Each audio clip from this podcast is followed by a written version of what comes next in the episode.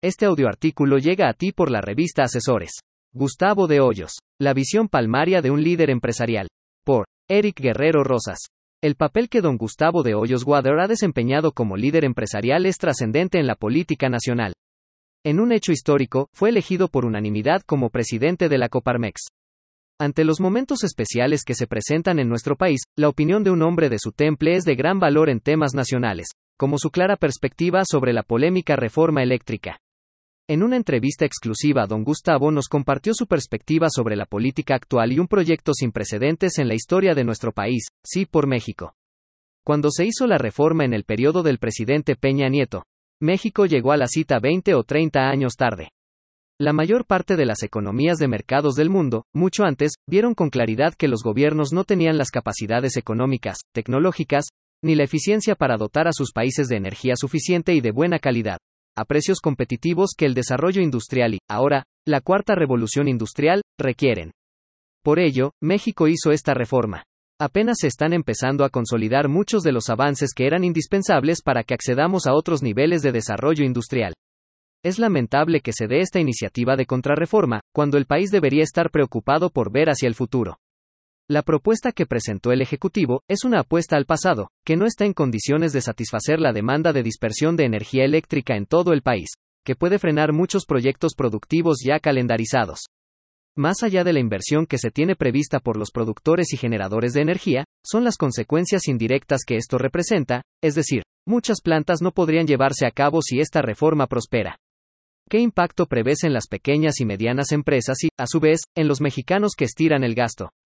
Desafortunadamente vimos como en los últimos años se ha incrementado la cantidad y frecuencia de los apagones. Esto implica que el país, para poder proveer de energía eléctrica al consumidor individual, a la vivienda de interés social y a la vivienda de interés media, todavía requiere mucha mayor inversión, sobre todo en el momento que vivimos, y porque México ha suscrito compromisos para la transición energética de las energías fósiles a las energías limpias.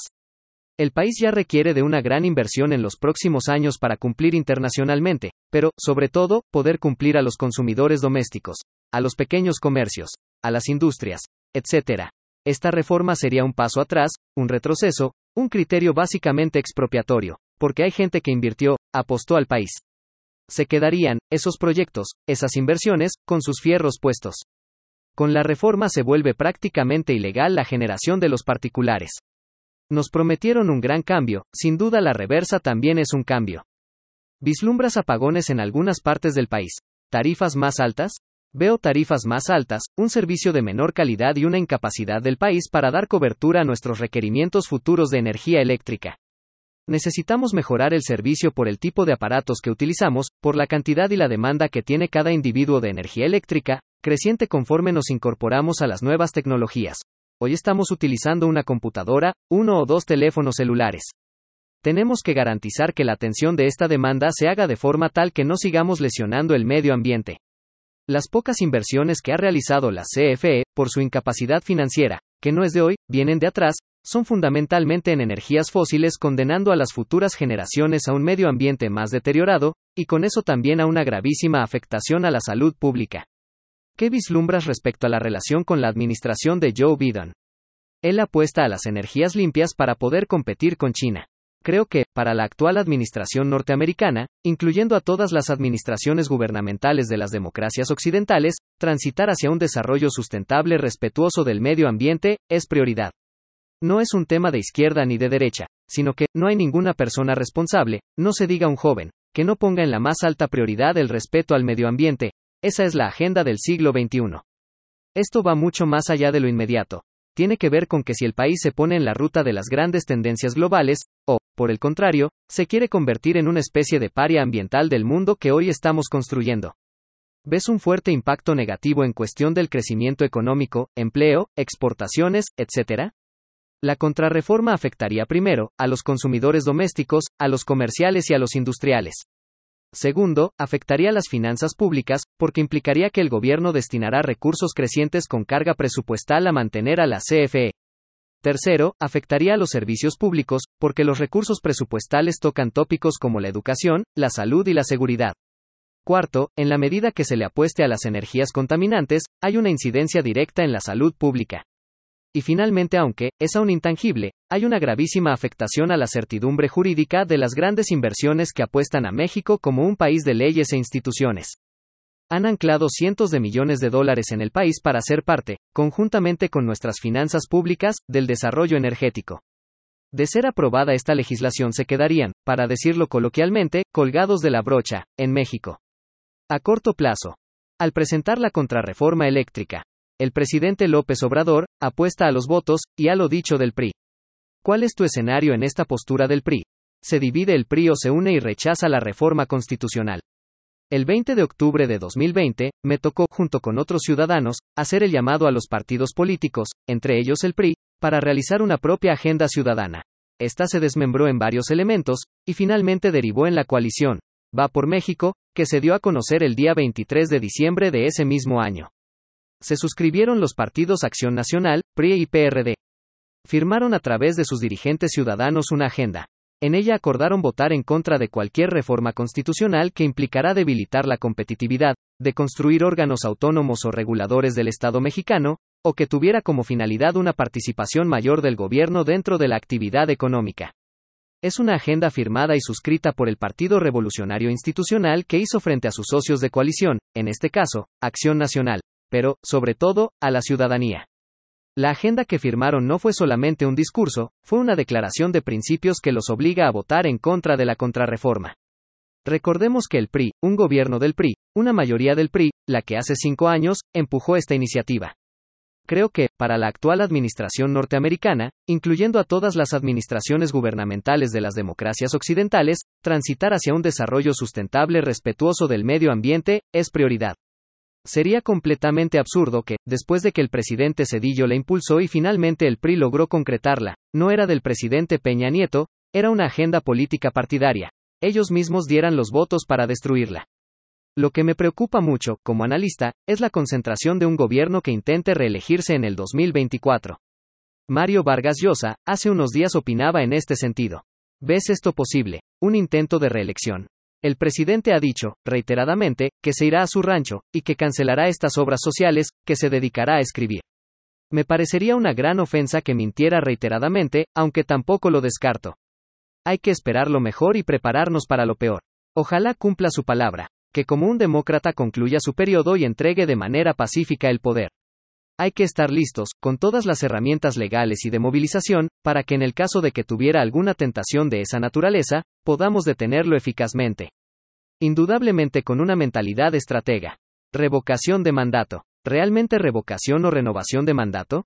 Durante toda mi vida me he manifestado en favor de las figuras de democracia participativa, creo que las democracias liberales de Occidente tienen que evolucionar paulatinamente de un sistema solamente representativo, a un sistema participativo.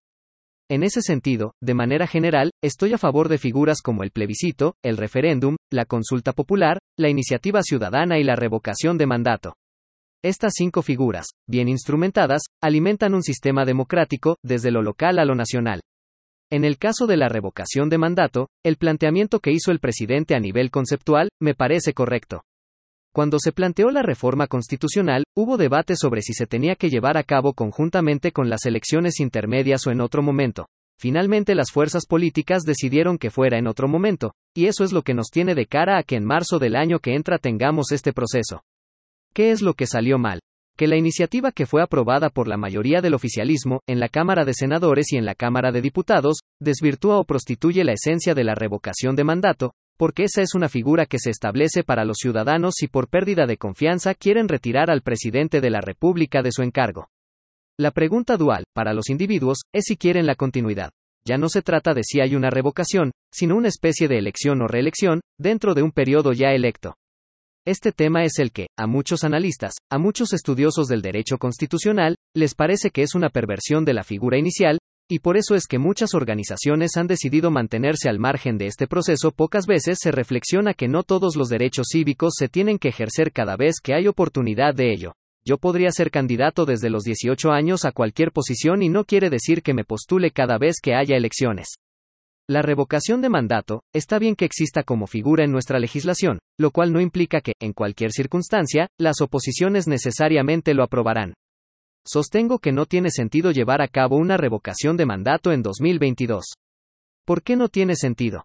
Si gana la revocación, el nombramiento del presidente sustituto se llevaría a cabo por el Congreso General, por los 628 legisladores, 500 diputados y 128 senadores, y, hoy por hoy, el oficialismo tiene la mayoría de estos 628. Entonces no es una figura eficiente. En el caso de que se lograra, con la votación suficiente, su revocación, la consecuencia inmediata sería que su mismo partido político elegiría un sucesor. Por esta razón promover este proceso resulta poco atractivo. En el escenario hacia la sucesión presidencial, pueden pasar muchas cosas. Tú eres un hombre de mucho prestigio en el sector empresarial, en todas las cámaras hay empresarios que verían con mucha simpatía tu posible candidatura a la presidencia. En un escenario hipotético, ¿qué programa de gobierno plantearías o te gustaría ver planteado por algún candidato? ¿Cuáles son los puntos nodales para poder recuperar competitividad y crecimiento económico del país? Lo que impulsó desde Sí por México es una ruta que empieza este mes de octubre y que tiene como clímax el momento de la elección del 24. Esa ruta se conforma de varios componentes. El primero es la construcción de una visión que hemos denominado la visión del México ganador para todos.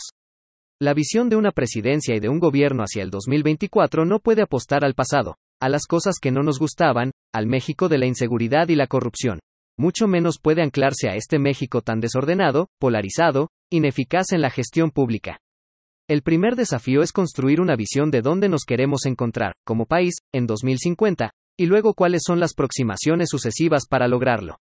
En la visión de México ganador, el país debe tener un piso de igualdad en materia de salud, educación, cultura, vivienda, y también, en materia de retiro. Tenemos grandes asignaturas que garantizar, que por el hecho de ser mexicano el país le brinde a cualquiera, bienestar más allá de la condición. Para ello es indispensable que creemos riqueza, y tiene que haber incentivos para que, desde la persona que trabaja por sí misma, que se autoemplea, el mediano empresario, el artesano, el taller y la gran empresa, se encuentren en condiciones de prosperidad, para que les vaya bien, que ganen mucho dinero y en consecuencia, generen los impuestos para que el gobierno otorgue condiciones de bienestar. Necesitamos un gobierno que ponga orden, que aplique la justicia, y, sobre todo, que nos dé seguridad. Estos tres elementos son fundamentales. De aquí a enero vamos a presentar esta gran visión de México ganador para todos. Un segundo escalón tiene que ver con cómo lograr eso. En el 2024 se tiene que instalar el primer gobierno federal de coalición en la historia de este país. No creo que tengamos el andamiaje legal, como en otros países, para conformarlo, pero vamos a construir ese gobierno de coalición. Tercer objetivo. Tenemos que lograr una coalición electoral para que avance este proyecto, en base a la suma de cuatro partidos políticos, que pueda luego traducirse en un gobierno de coalición. Se podrá materializar con dos circunstancias previas. Que tengamos una candidatura de unidad a la presidencia de la República, que esté legitimada, y que esté oportunamente señalada. La candidatura puede estar a mediados de 2023, para que tenga todo un año de recorridos amplios por todo el país y las personas que no identifiquen a quien sea candidato, puedan conocer su propuesta. No vamos a producir una campaña de dos meses nada más, donde rápidamente se quiera presentar a la mujer o al hombre que encabece este esfuerzo. Y en último lugar, tenemos que lograr que este país tenga el mejor Congreso de su historia. Sacar de su apatía, del conformismo, a muchos académicos, líderes de opinión, analistas, empresarios que, una vez que han sido exitosos en sus tareas, le regalen a México seis o doce años de su tiempo. Porque este país merece ya tener un cuerpo colegiado, un Congreso de otro nivel, que más allá de la figura del presidente, nos permita una transición paulatina a un régimen semipresidencialista o semiparlamentario. Estoy empeñado en la construcción de estos cinco momentos, desde la visión del México ganador, hasta tener una candidatura de unidad. Creo que para junio del 2022 habrá que analizar cuáles son los perfiles más competitivos para esta visión. Yo he decidido apostarle en los siguientes meses a tratar de construir estas condiciones. Me parece muy interesante fijar un piso mínimo de bienestar a la población, condiciones para crecer económicamente, para recuperar competitividad, visión a largo plazo, metas al 2050. No solamente repartir, sino generar. Gustavo, me llamó mucho la atención esta frase que mencionas de un México ganador para todos, en un momento en que la polarización social, el discurso del resentimiento, del odio, la división de clases ha hecho mucho daño. ¿Cómo lograr esa reconciliación en México ganador? En esa frase subyace en dos ideas. La visión fatalista, de fracaso, de mediocridad, que ha planteado el gobierno federal, no puede seguir más en México. Nosotros sabemos que este país tiene todas las condiciones, desde su ubicación, recursos naturales, capacidad de sus empresarios y de sus trabajadores para hacer un México verdaderamente exitoso. Un México que se ponga al tú por tú con cualquier economía del mundo. Tenemos muchísimas pruebas de cómo fábricas de automóviles y fábricas de equipo eléctrico compiten y superan a sus pares, incluso en los países donde son las matrices. La primera idea es que, esto sí puede ser, este tiene que ser un México ganador. En los deportes claro que sí, pero sobre todo en su inserción como un competidor en el mundo globalizado. Lo que vaya logrando el país tiene que traducirse en oportunidades de prosperidad para cada uno de los mexicanos. No queremos un México donde les vaya a unos pocos muy bien, y mucha gente siga padeciendo pobrezas, carencias ancestrales. Por eso, es tan importante que vaya bien la economía, porque si las empresas ganan dinero pueden reinvertir, crear muchos empleos, pagar mejores sueldos, mucho mejor remunerados, pagar sus impuestos y, entonces, se genera un círculo virtuoso que permite de prosperidad para toda la población. Yo estoy absolutamente convencido que si enfocamos bien esta misión el país podría, sin ningún problema, acabar para 2027 con la pobreza extrema, cuando menos, y para 2030, podría abatir la pobreza del país. Pero, ¿qué se requiere? Crear oportunidades, prosperidad. Y eso solamente se da en un capitalismo social, en una economía de mercado socialmente responsable. Muchas gracias por esta generosa entrevista y por el tiempo concedido. Ha sido completamente enriquecedor conocer la visión que el empresario, analista y político Gustavo de Hoyos Wader compartió con nosotros. Sin duda los proyectos que desarrolla, dan a nuestro país la esperanza y el empuje necesarios para vislumbrar y luchar por el México que todos queremos. Sí por México, sí por un proyecto sustentable y sí por el bienestar de la población.